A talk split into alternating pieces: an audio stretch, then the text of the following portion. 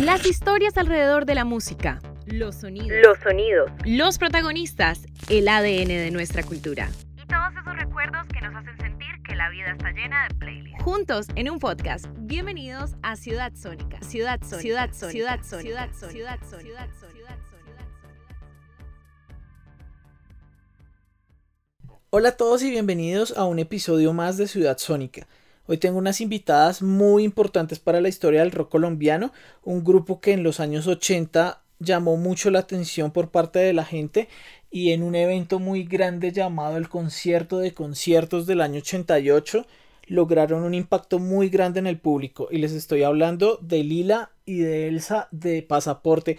Chicas, ¿cómo están? Y bienvenidas a este podcast y gracias por el espacio de poder estar juntos y poder hablar de todas esas historias que tienen para nosotros. ¿Cómo van? Gracias por acordarte de estas viejas. Bueno, y este momento es muy importante para todos nosotros porque ustedes no tenían una reunión desde hace cinco años, ¿no? Lo logramos con Lila. Es que es contestó. como, como cuando, cuando la gente me dice ese reencuentro de pasaporte, yo les digo, nunca, eso nunca va a darse. No, de pronto, de pronto un día, pero quién sabe en qué, cómo. pero acá estamos, las viejas de pasaporte, las mujeres de pasaporte. No, y me parece genial que coincidieran las fechas para hablar de este tema tan importante que fue el antes y después de la historia del rock colombiano. Es Es, verdad, eh, te- es Es verdad. que estamos, estamos, tendremos un gratitud forever contigo. Quiero contarles que hace unos días estaba hablando con un periodista especializado en música y me preguntaba que para mí cuáles eran las bandas que habían sido precursoras de la música electrónica acá en Colombia. Y pues yo le nombré pues las bandas que han sido pues más conocidas en el país y me decía que yo estaba equivocado porque para él la banda precursora de la música electrónica era Pasaporte. Y esto era porque ustedes tenían dos teclados y utilizaban mucho los sintetizadores y muchos elementos de la electrónica que incorporaban a su música.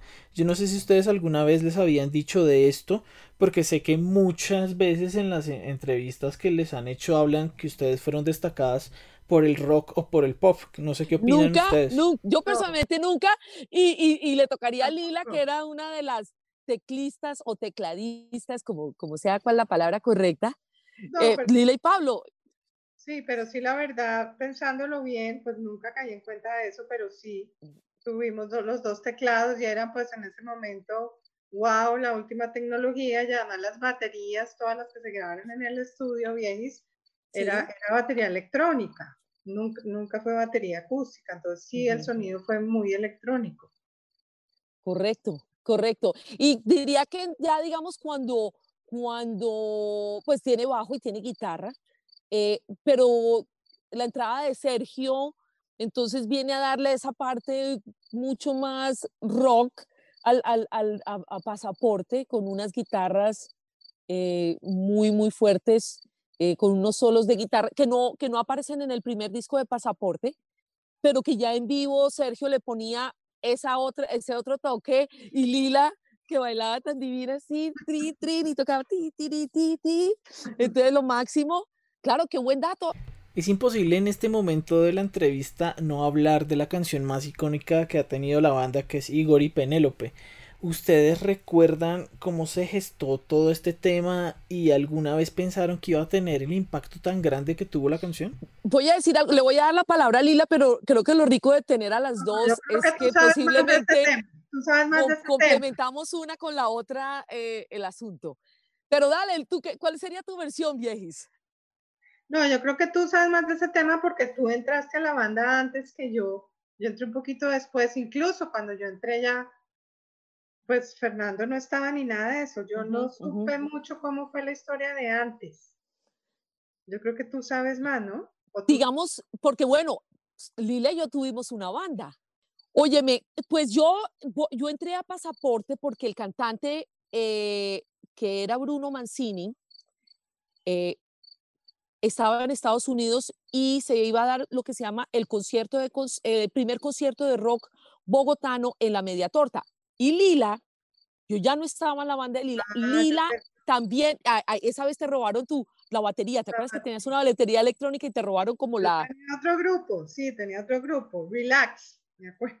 Relax y ahí también estaba Cronos, Compañía Ilimitada, eh, Sí, mu- muchos, muchos grupos. todos, todos. Eso fue realmente... Todos los, todos los que ahí es donde estaba Hugo en Angar, creo. Y bueno, el caso es que me llamaron un martes eh, a decirme que sí, porque me habían oído cantar en la 90 con 15, en una cosa, yo estaba con mi grupo cantando trova cubana y ellos estaban tocando que en ese momento no sé quiénes eran ellos, son Pablo Tedeschi, creo que ya era otra banda, no sé si eso era graffiti en ese momento o era alguna de las bandas, bueno, pero me oyeron cantar y no sé cómo si consiguieron mi teléfono y me llamaron para cantar en este primer festival eh, de rock en español en Bogotá. Y yo les dije, uy, no, maricas, yo no me puedo aprender 8 o 10 canciones, yo me podría aprender unas 12 acaso. Eh, y bueno, dije, no, no importa, ya te recogemos, nos fuimos a enseñar a la casa de, de Roberto Uricoechea y yo iba a cantar Vuelve a mí, que está en el primer disco. Yo, ahí estaba Einar Scaff, Roberto Uricoechea, Pablo Tedeschi, y estaba Rafael Rubio en la guitarra. Ah, pero, y ahí, pero no recuerdo que estuviese por ahí Fernando Caballero, al que llamo yo el caballero del rock. Y eh, perfecto, ensayamos el martes, ensayamos el miércoles, ensayamos el jueves. Nuestra presentación era el sábado, este concierto era viernes, sábado y domingo yo me puse la pinta, yo sé que Lila con su, ella se puso su pinta y se armó un verguero que hasta, mejor dicho, eso fue con muerto y todo. No se nos olvidará, qué susto. No, jamás, qué susto. ¿Te acuerdas allá abajo? Nos, empezaron, a disparar. A, mí me abrieron la cara, un, un, tipo me chupaba la sangre como un vampiro, así, y me decía, pobrecita, y no sé, y mi exnovio le daba puños, y no sé qué. Eso estuvo, eh, me, acuerdo muy bien lo de tu batería, me acuerdo muy bien. Y la cosa se quedó así, yo llegué a mi casa con la cara rota eh, y mi mamá me dijo qué pasó. Yo dije, nosotros también teníamos que presentarnos el domingo. Y yo dije, donde yo le diga a mi mamá que allá se armó un verguero, mi mamá no me deja ir el domingo. Entonces le dije, mira, lo que pasa es que yo estaba parada, entonces abrieron una puerta y entonces yo estaba ahí con un cirujano plástico que me estaba arreglando la cara. Y entonces me dijo, eh, él, le dijo a mi mamá, señora, por favor, sálgase. Y me dijo, ¿qué fue lo que pasó? Porque esto no es una puerta. Y le dije, no sé, creo que fue una moneda o una piedra, pero, pero bueno, ahí me cosió, bla, bla, bla. Y eso se canceló después, eso salió, ¿te acuerdas que estaba la, la ¿cómo se llamaba ese pasquín? Que se, el espacio. ¿Te acuerdas el espacio, la revista donde el, al final eh, ah, hablaban de ese, una cosa amarillista, una cosa súper ahí simpática? Y entonces, ah, que, que, muertos, que no sé qué, eso se canceló. A mí me invitaron a grabar otra llamada, me invitan a grabar, vuelve a mí, y después nace pasaporte y pero nos llamábamos graffiti eh, nos, eh, nos em, Pablo Juan Carlos Rodríguez nos, eh, se, vio con Pablo, se vio con, con, Roberto, nos vamos a Sonolux, le dice que tienen ahí una canción en español, sí, es de ustedes, sí. Bueno, nos llamaron y firmamos el, el tema de, de, esto, pero Pablo dijo, a mí me parece del putas que tuviéramos dos teclados. Y Pablo dijo, quiero una teclista, o puede ser un, pero quiero otro teclado y quiero el mejor guitarrista que, que, tenga Colombia, lo quiero en esta banda. Y ahí entonces yo les dije, pues yo conozco a Lila, eh, que, que, tiene una banda, yo estuve en su banda y, y alguien dijo, eh, tiene que ser, eh, dijeron, no, del putas, del putas, ya, ya, contactémosla y, y, y alguien contactó a Sergio Solano. Y entonces ahí se conforma, digamos, eh, porque Rafael Rubio, el guitarrista, finalmente no pudo, el cantante dijo que él era doctor y él es un, hoy en día médico, creo que vive en Miami, él dijo yo no me voy a dedicar a la música y yo dije, yo sí podría dedicarme a la música, no hay problema. Sí, y, y, pues Fernando fue el que compuso Igor, ¿verdad?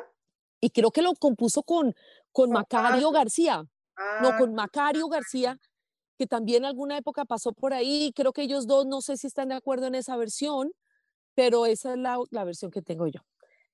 Y, y, bueno, ya Fernando arma su banda con pues Zona Postal y del Putas. Bueno, y a raíz de todo esto ustedes empezaron a salir en todos los programas de televisión que tenían que ver con música, ¿no? El show de las estrellas, el show de Jimmy, había otro programa que se llamaba Espectaculares GES, según lo que investigamos. Ustedes estaban por todo lado, incluso cuando ustedes salían en plan de amigos y toda la cosa, pues era el alboroto de la gente pidiéndoles autógrafos, pidiéndoles fotos. ¿Qué recuerdan de eso? Bueno, tampoco, pero sí nos reuníamos en OMA, me acuerdo, ¿no? nos reuníamos en OMA con, con Diego y, en, Krebs. En, el primer de la 11, En el primero, con 81, que fue el primero cuando Beatriz apenas, Beatriz y Lalo apenas empezaba con Krebs ella, se acuerda mucho, ella se acuerda mucho. Yo soy muy amiga de ella, ella se acuerda. No digas, mándale claro. ella, canta, bonito. Ella nos quiere mucho, dice, no, claro, pasaportes, es que ustedes empezaron ahí en Krebs con nosotros. Ay, eh, y, y, y, y, con, y con Simón Diego, con Diego Figueroa. Con Diego Figueroa. Que en paz descanse. Claro, qué felicidad, estamos súper contentos, súper, súper, súper. Sí, esa vaina eh, es lograrlo, ¿no, viejis? Es como cuando sale, lo logré, mamá, papá, lo logré, así, tal cual, una, una, una feliz. Y creo que en, en ese momento, digamos, sonar en la radio, están en esos listados, las 10 mejores canciones, estar al lado de otros artistas, entonces están en el listado, está Soda Stereo, están los Enanitos Verdes, eh, están los Toreros Muertos, eh, están los Prisioneros y está Compañía y está Kraken, y entonces estar en todo eso y después salir en la televisión y las entrevistas que Jimmy, ¿te acuerdas cómo, cómo nos quería eh, Julio Sánchez Vanegas? Ay, sí. todos nos querían, todos, Jimmy, no, no, logro, eso fue un logro muy grande, yo te digo, es que eso fue un logro demasiado grande. Jorge Barón era una madre, todos eran adorados, todos. Eh, em, ¿Te acuerdas el que nos hizo unos videos? Eh, el señor que nos... Ay, carajo, ahorita se me escapa el nombre. Bueno, Simón que nos hizo el, el video de Igor y Penélope, pero Ay, Orjuela, tan adorado, Hernán Orjuela, tan, tan, adorado. adorado, adorado, adorado. Sí. Después de todo este tema llega el concierto, conciertos y es el montón de gente, no sé cuántas personas habían ese día, como 60 mil, y ustedes reunidas al lado de esas bandas tan importantes para nosotros o para la historia del país como fueron los Toreros Muertos, los Prisioneros, Miguel Mateos ustedes se imaginaban todo ese impacto que iba a crear ese evento porque pues muchos conciertos existieron pero este marcó en la historia del país un hito importante de que nosotros también podríamos tener bandas que podían hacerle carrera a estas otras que venían en ese concierto. Pero pues eso fue demasiado increíble, muy emocionante. 60 mil personas o yo no sé cuántas habían en el camping, eso fue una cosa de locos pero eso se creó no solo para nosotros los artistas, sino para el público, para la gente, para los periodistas. Eso se creó como un ambiente ahí, como una, una frecuencia, yo no sé, eso ahí pasó algo rarísimo, pero era una cosa de felicidad y, y, y, de alegría y de música y que la mayoría nos quedamos hasta las 5 de la mañana por ver a Miguel Mateos, que casi no le toca el turno. Pues pucha, si se man cantó a las 7 de la mañana. A las 7 de la mañana, pero no nos fuimos. No Eso fue increíble y el impacto que tuvo después, pues de locos, no, no. Pues yo y es que como, ¿No sientes, viejis, que era también, digamos, la gente que estaba en la radio estaba dando sus primeros pinitos? La gente que estaba haciendo conciertos en Colombia estaba haciendo sus primeros pinitos. la gente que estaba haciendo videos, todos éramos primíparos de todo. Entonces yo pienso que ahí estábamos todos. Hasta los de la tarima, hasta los del sonido que en estos días o cuando eh, vi un video de, contando cómo, cómo pusieron eso y, y, y, la tarima, o sea, te juro que no nos matamos de milagro, bien, No, eso es un andamio de obra. Una, una cosa que decía, no, no, no, yo después me quedé aterrada Sí, porque no tenía, no había, no había la infraestructura para hacer, hacer nada. O sea, fue todo una improvisación. Y, y todo, todo el mundo estaba, era nuevo, todos los, todos los de la radio, eh, todos, el Capi, eh, eh, Villalobos, los nietos, todo, toda la gente es, está son nuevos, son todos nuevos, toda la gente está intentando algo nuevo, entonces es muy bonito que, como dice Viejis, y, yo no lo había visto así, Viejis, pero estoy de acuerdo contigo, algo muy extraño estaba, si uno pudiera mirar las, la, tuviera cámara que tomara como la, la, energía, como unas vibraciones, como que se pudiera registrar otra cosa que no sea pues las canciones, la gente, había una cosa estaba pasando algo muy, muy mágico, que 30 años después seguimos hablando de eso, porque era para olvidar, era una cosa que perfectamente se ha podido olvidar, y seguimos hablando, y seguimos celebrando, y nos siguen entrevistando, y nos seguimos acordando de anécdotas que no contamos en otra entrevista, entonces es algo súper loco que marca pues que marca un Juanes, que marca una Shakira, que marca unos aterciopelados, que marca mucha gente porque pues o estaban allá o lo estaban viendo, oyendo en la radio o lo vieron por televisión, es decir, entonces, deja, sí, es una cosa, es una cosa heavy metal esa Cuando se termina todo este cuento del concierto de conciertos, ustedes deciden que ya es hora de hacer un nuevo álbum y construyen lo que fue un día X, ¿no? Y luego viene pues toda la parte triste de esta historia que es la separación de la banda, pues toda la tristeza de toda la coyuntura nacional y todo lo que hizo el momento para que pues cada uno tomara caminos diferentes. Bueno, en el segundo disco yo ya me salí, yo ya me fui para Estados Unidos, pero sí muy triste porque fue la época de las bombas en el 88. Empezaron las bombas terribles cuando cuando mataron a Galán, y se puso... A Rodrigo Lara Bonilla. Rodrigo Lara se puso súper inseguro y entonces ya nadie salía mucho a los bares y bueno. Y yo llegué hasta ahí, eh, eh, él se siguió con ellos. ¿Cuánto más tiempo viajes?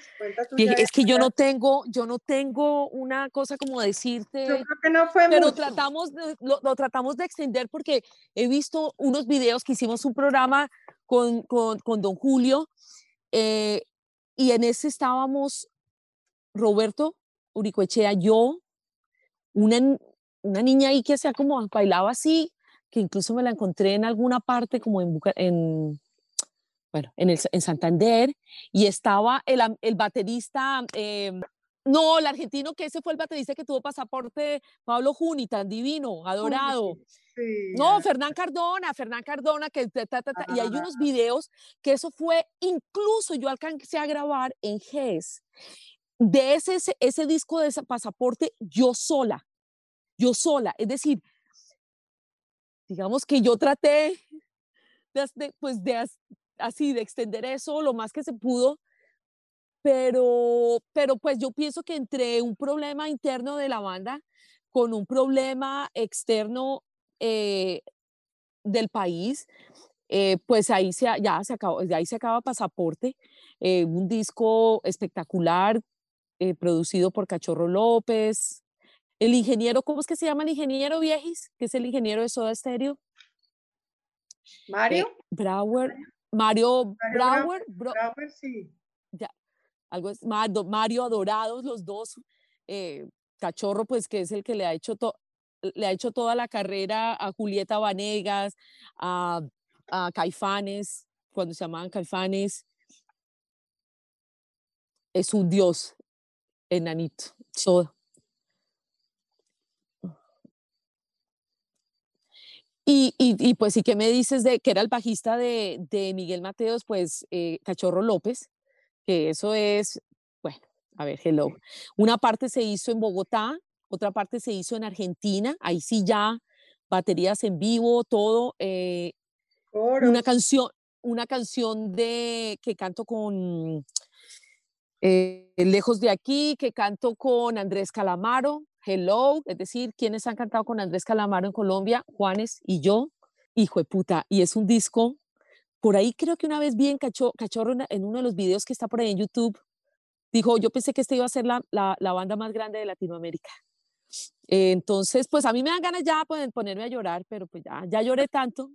Yo lloré, yo lloré, mejor dicho, uno no se cortó las venas porque, porque uno ama mucho la vida, pero sí era para cortarse las venas, realmente. Es una joya, un disco que que yo creo que no se consigue, sino lo tienen de estos estas personas que les gusta coleccionar música y que tienen, pues que son unos melómanos, eh, una cosa loca y es un disco el hijo de puta.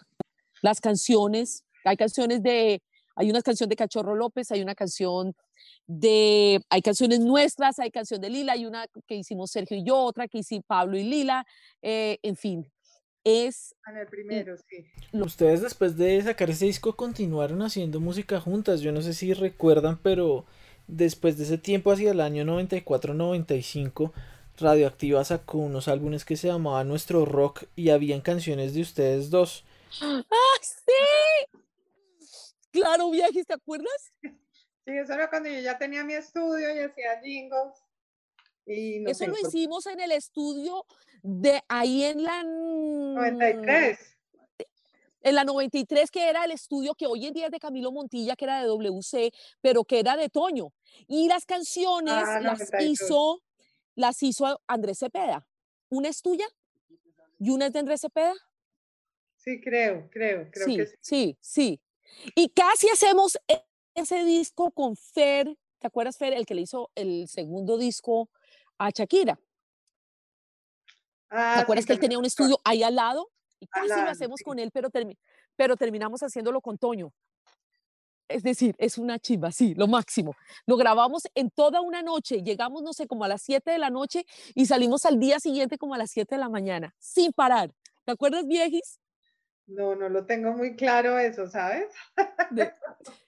Creo que la canción se llamaba Dame más. Sí, dame más, dame, dame, dame, más. Dame, dame más de tu calor. Dame, dame, dame, dame más. Dame, dame de tu corazón. Eso. Posteriormente a todo esto que están hablando, ustedes tuvieron una ruptura con la música por mucho tiempo. Tú, Lila, volviste con el tema de la música infantil y la música religiosa. Y tú, Elsa, en el 2015 sacaste una producción que te llevó de nuevo a venir a nuestro país a hacer promoción. E incluso tuviste un concierto con la Rolling Stone en Corferias. ¿Qué recuerdan de todo esto y cómo les enriqueció ese espacio de silencio para construir sus nuevos proyectos. Yo pensé que nos ibas a decir que nos habíamos peleado por Pablo o por Sergio o algo así. Dices, no, Lila se quedó con Pablo, yo me quedé con Sergio y ya, nunca peleamos por ningún tipo del, de pasaporte, ¿cierto, viejis? Yo volví a cantar porque me dio miedo de que se me iba a, a olvidar cantar. Eso se lo di una vez a Paul McCartney y dije, uy, este marica tiene razón, yo voy a oír a este man. Y dijo, después de los Beatles, por eso fue que, que, armé otra banda, porque yo pensé que se me iba a olvidar cantar. Entonces yo dije, pues, pero dejé mucho tiempo. Yo no sé tú, viejis, yo no quería saber nada, nada. Era un dolor en lo más profundo, lo más profundo de mi corazón. Era un dolor muy fuerte, una tristeza enorme. Y yo me vine a vivir a Estados Unidos, de donde estoy ahorita se está haciendo esto, yo estoy acá. Y, y, nada, pero bueno, la música siempre me ha buscado, no sé a ti, viejis, ¿no sientes que la, tú te escondes de la música y, y, la música siempre encuentra tus escondites? Sí, no, yo no puedo ir sin la música porque es como el alimento de mi alma. Y hace unos años, por ahí 10 años, retomé, pues, siempre he tenido, digamos que un estudio en la casa, un estudio casero, pero cuando me vine a vivir a Medellín ya hace nueve años y puse mi estudio acá y he seguido haciendo música todo el tiempo, todo el tiempo. Bueno, lo del Grammy sí fue cuando todavía vivía en Bogotá, eso fue como... Uy, eso fue hace tiempo, 96 creo que fue. No, perdón, 2000, 2000, 2005, pero fue, fue, fue en la categoría infantil. Hice un disco infantil porque me gusta mucho y, y he tenido la oportunidad de hacer varios discos infantiles. Entonces, como que, no sé, por una amiga del colegio, Tita Contreras, no sé si tú la conociste bien. No, bueno, quién sabe. Tita, tú, por el nombre no. Canciones y me la encontré un día y me dijo, ay Lila, yo tengo estas canciones y yo le digo, bueno, yo tengo un estudio, venga, venga, hacemos y así fue y lo mandamos sin ninguna pretensión de nada porque en la vida me imaginé quedar nominada, pero bueno, eso, eso era... Y también Lila ganó Viña del Mar. 2005 al 2006 mandé una canción porque yo compongo mucho y mantengo canciones ahí guardadas. Entonces también un amigo me dijo, usted no tiene una canción. Y le dije, pues sí, mandemos, mande una que mire que en esa época Psycho estaba haciendo la, la convocatoria. Y bueno, mandé esa canción y quedó también. Pero siempre es como así, sin, sin esperarlo, la verdad. Porque no, pues ya en estas alturas ya no hago nada hago solamente las cosas que me salen del corazón, ni por esperar ganar, ni por ser la mejor, ni no, nada de eso, nada de eso. Y ya cuando, cuando vine a, a Medellín, entonces me metí, bueno, desde Bogotá entré a un grupo que es Emaús, pero es un grupo católico. Y, y, desde ahí empecé a hacer música pues para Dios porque me gusta también mucho. Eh, la verdad he hecho como varios, varios estilos y varios géneros y empecé a hacer música para Dios y, y bueno, eh, todavía la hago, de vez en cuando saco una canción, me gusta mucho, pero lo hago porque me sale el corazón, no espero nada, ni plata, ni nada. Bueno, me encantaría saber qué pasó con ese disco de pasaporte que nunca salió a la luz. Nosotras hicimos el tercer disco de pasaporte, que fue el tercer intento, pues el otro intento para, para, para volver. Y Lila se fajó unas canciones, lo tiene Lila en su casa. Tú tienes la cita, ¿cierto, viejis? Yo debo tener eso en un, disco duro. Sí, yo debo tener eso en un disco duro, el que nunca salió. Ah, sí, que, nos, que Andrés Cepeda fue a la casa de Pablo y grabó una canción contigo. Que está Andrés, ¿cierto? Sí. Sí, sí desertores, grabamos desertores con Andrés y no es por nada, pero quedó. Qué buen disco, qué buen disco. Sí, Oye, ¿y cómo es la canción de, de Milo? Mil, Oye, pero incluso creo que pensando en eso, esas canciones las deberíamos sacar, no tienen, no tienen, pues yo no sé.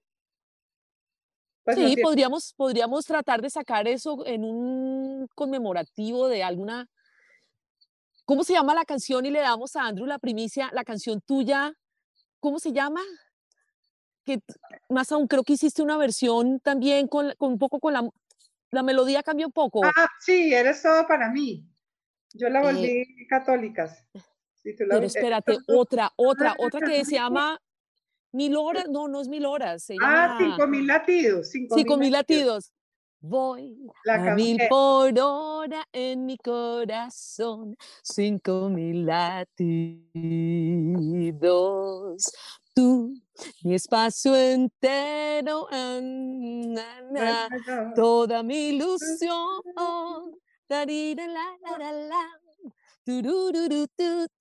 Ahí tenemos una primicia, Andrew. Qué lindo, muchas gracias. Qué bueno escuchar material inédito de ustedes. Elsa, ya que ponías el tema de las ediciones especiales, en el 2001 salió una edición especial de los dos álbumes de estudio de ustedes, no sé si lo recuerdan. Hola, y nunca hemos recibido una regalía de esa mierda, ni un peso de esa vaina. Pues pucha, sacan discos, los venden y nunca nos dan un puto peso. sí, pero sí salió uno, salieron, salió una cosa bien bonita que hizo Juan Carlos Rodríguez con cuando tenía una tenían algo como una disquera con ay con ese muchacho tan querido. Creo que se llama bueno, Records. em, sí Sun Records Sun Records eh, que es Juan Carlos Rodríguez y ay ahora se me olvidó el socio sí cómo era ay, carajo, tal vez debe estar, si tú tienes ese disco debe estar ahí en la caja. Ellos sacaron una cosa muy bonita. Sí, yo no lo vi. Sí, y es difícil de conseguir, viejis. Es uno de esas joyitas de la música colombiana Hard to find, darling. Bueno, Elsa, pero me debes ese comentario de la presentación que tuviste en Corferias con la Rolling Stone, que recuerdo muy bien que eso estaba lleno de gente, había niños, gente grande y todo el mundo coreando tus canciones y aplaudiéndote y tú toda enérgica y feliz de nuevo en un escenario. Eso fue muy bonito. eso estuvo bonito, gracias, gracias. ¿Estuviste? ¿O te contaron? Sí, por supuesto, yo estuve ahí. Eso salió muy bonito. Y bueno, después de sale que nos entrevistó la revista, que eso es una cosa que yo no sé para ti, Viejis, pero para mí es un hit en mi vida. Total. Eh, y, y nada, te saqué un disco, no, me invitaron a cantar a, a una conmemoración del concierto de conciertos. Y yo no pude creer que por tercera vez, porque eh, el concierto de conciertos un segundo concierto de conciertos que yo incluso estoy embarazada y, y hay una foto muy linda que salió en la portada del, del, periódico, El Tiempo, donde yo estoy embarazada porque salí con la barriga expuesta así, salí a cantar. Y después este tercero eh, que me invitaron y yo no podía creer que estaba, que estaba en el, que estaba por tercera vez en el campín, otra vez lleno. Eso me, una cosa súper heavy. Y en ese momento sentí que tenía que grabar otro disco, pero creo que en este tercer disco salen dos cosas. Mi, mi melancolía por lo que pasó con, con Pasaporte. Estas son reflexiones que hago ahora, ¿no? Una melancolía, porque no es un disco de rock. Eh, entonces, digamos, tengo estos tres compositores de lujo de Yaván, tengo Océano de, de Yaván, tengo una, hice dos canciones con una, con una amiga eh, que está en Miami, ahora está en Nueva York, que se llama Tania, Tania Sanz, eh, y tenía dos canciones de Pablo Tedeschi, una canción, eh, otra canción argentina, pero un bolé como, no sé si eso qué sería, que se llama Pequeña, Pequeña, todo, todo muy, muy melancólico y, y, amo, pero esa vez que, y eso fue lo que canté en parte en cuando estuvimos allá en, en, el, en Corferias, que la déjame en paz. Hoy ya no voy a llorar, por ti no vale la pena. Y aunque te llevaste todo, no te llevas mi, mi corazón. No sé qué carajo, ya se me olvidó. Vete a la misma calle en que te conocí y que te lleve el taxi, ya te lo pedí. ¿Por qué no te vas a chillar? Y déjame en paz, no te aguanto, no quiero saber de ti. A ver dónde encuentras todo lo que yo te di. ¿Por qué no te vas a chillar? Y déjame en paz. Muchas gracias, Elsa, por esa interpretación de tu canción aprovechando, digamos, esta, esta memorabilia que hemos construido, sí me gustaría preguntarles a ustedes dos qué sueños les queda por cumplir a nivel musical, sobre todo pues por la historia de, de Pasaporte. No sé si ustedes tienen planeado algún día volver a cantar juntas o tienen algo, algo que quieran realizar, algo que les quedó debiendo esta carrera musical. Yo tengo un sueño. Yo nunca he estado en Rock al Parque. Y yo quiero estar en Rock al Parque con pasaporte. Yo quiero estar con Lila y quiero estar con Pablo y quiero estar con Roberto y quiero que venga Pablo Juni de Argentina. Y, y ese es un sueño que yo tengo que espero se haga realidad. Que espero que se haga realidad. Es decir, ese es uno de mis sueños, estar en, estar, estar en, el, en Rock al Parque. Lila, Elsa, muchas gracias por este espacio. De verdad estoy muy agradecido y muy feliz de haber escuchado estas historias tan maravillosas que ustedes cuentan de la música que han hecho y que todas las personas que nos están escuchando pues también tendrá la oportunidad de compartir en este podcast.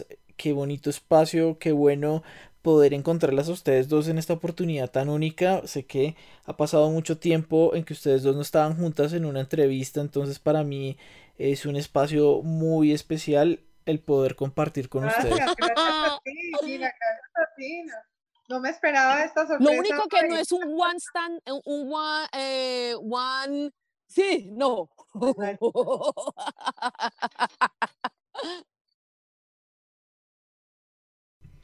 Bueno, y sería genial volverlas a ver tocar juntas con pasaporte. Seguro que hay un montón de gente que las quiere ver y hasta recogerían un montón de firmas para verlas tocar otra vez.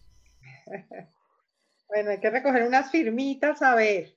Ay, sería lo máximo, Andrew te subiríamos a la tarima, te cantaríamos todas las canciones. Ay, fue muy chica. No, a ti gracias, gracias porque tú nos demuestras que eh, yo alguna vez pensé, y por muchos, muchos años, cuando estuve silenciosa y sin cantar, pues dije, bueno, qué lindo que tengo unas historias todas bonitas para contarle a mi Diego. Y pensé que eso iba a ser todo lo que había pasado con mi vida cuando pasó por cuando pasé por pasaporte y todo.